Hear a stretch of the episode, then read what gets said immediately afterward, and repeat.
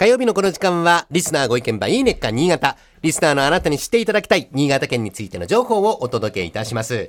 あなたにも一緒に考えていただきたい新潟県についてのクイズもありますのでお付き合いください。今日のテーマは日本三大夜桜、高田城高田海部400年です。えー東京の桜のシーズンは残念ながら終わってしまいましたが、新潟県の桜はこれからですね。新潟県にはお花見の有名なところがたくさんあるんですが、中でも日本三大夜桜の名所が新潟県にあるんです。青森県の弘前公園、まあ、弘前城ですね。東京都の上野恩賜公園、そして新潟県の高田公園。全国で3本の指に入る夜桜の名所と言われています。え新潟県上越市にある高田公園。公園全体が新潟県の史跡に指定されている歴史のある公園なんですね。徳川家康の六男坊、松平忠照公の居城、高田城の後に作られた公園です。日本の歴史公園100選にも選ばれております。で、明治42年、旧陸軍第13師団の入場を祝って、高田城の後におよそ2200本もの桜が植えられたのを機に、新潟県内でも有数の桜の名所として親しまれるようになりました。毎年春になりますと県内外から多くの観光客で賑わいまして、今、高田公園の桜の数はなんと4000本以上となっております。すえーそのほとんどがソメイヨシノで、夕方からはおよそ3000個のぼんぼりで、満開の桜がもう幻想的に照らされるということなんですね。で、高田公園、昼間の桜も十分美しいのになぜ夜桜の名所と言われているのか。それはあの、もともとこの公園がお城だったことに関係があります。お城の周囲には堀があります。で、その水面にライトアップされた桜と、公園の中に再建された高田城の三重の櫓、三重櫓が映るんですね。水面に。で、高田城の外堀は自然の川を利用して作られたものなので、幅が広いんです。で、広々とした水面に満開の桜が鏡のように映し出されると。その有限な美しさ、まさに日本人の心を揺さぶる絶景で、越後の遅い春を喜ぶ季節の風物詩となっています。それから、満開の桜がトンネルのように続いている並木道を通り抜けられるという桜ロードも人気があります。で、今年もいよいよ桜の見頃を迎える高田公園。現在、第89回、高田城100万人観桜会。桜を見る会が開催されています。期間中はステージイベントやみこし渡御、パレード、物産展などの催しが行われるほか、300店以上の露店が賑やかに並びます。高田城100万人観桜会、桜を見る会の開催は4月20日日曜日まで、ロマンチックな夜桜に酔いしれてください。で、上越市、今年記念すべき節目の年を迎えます。今年2014年は高田海部400年。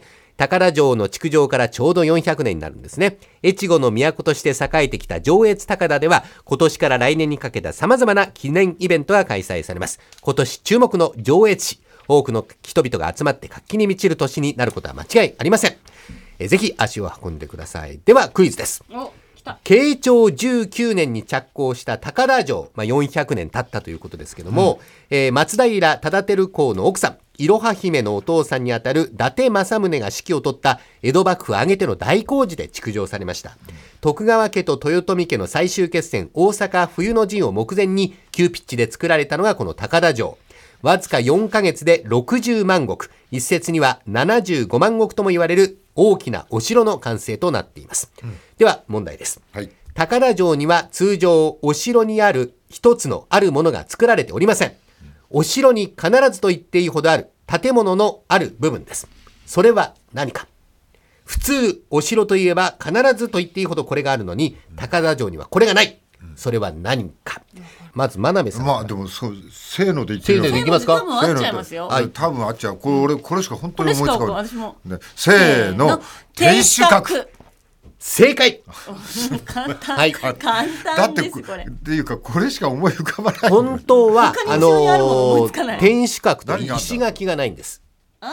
何や？天守閣と石垣。石垣。もないの？はい。うん。で、まあ、高田城この2つを持たない珍しいお城だったんですけれども、作られなかった理由は大阪冬の陣を前にあまりに短期間での築城となってしまったので、立派な天守閣を作る代わりに三重櫓、まあ比較的小さい櫓状のものを作ったと。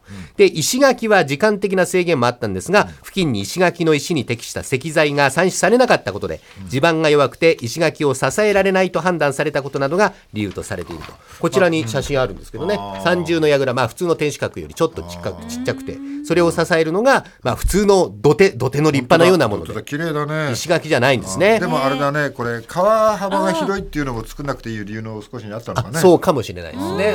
はい。で、長い冬を越えて桜の季節を迎えた春本番の新潟県、全国屈指のスケールを誇る高田公園の夜桜、それから高田海部400年の記念に沸く上越市へぜひ足を運んでみてください。で、えー来週以降もこの時間は新潟県の情報をお伝えしていきますが、ここでお知らせです。先週もお知らせしたんですけれども、あの、過去に木曜日のこの時間にお送りしてきたいいねっか新潟のコーナー、火曜日にこの4月から引っ越してまいりましたが、はい先週4月4日から、ポッドキャスト配信もされております。おいおいぜひお聞きいただいて、新潟県について知ってください。この時間は、リスナーご意見番、いいねっか新潟お送りしました。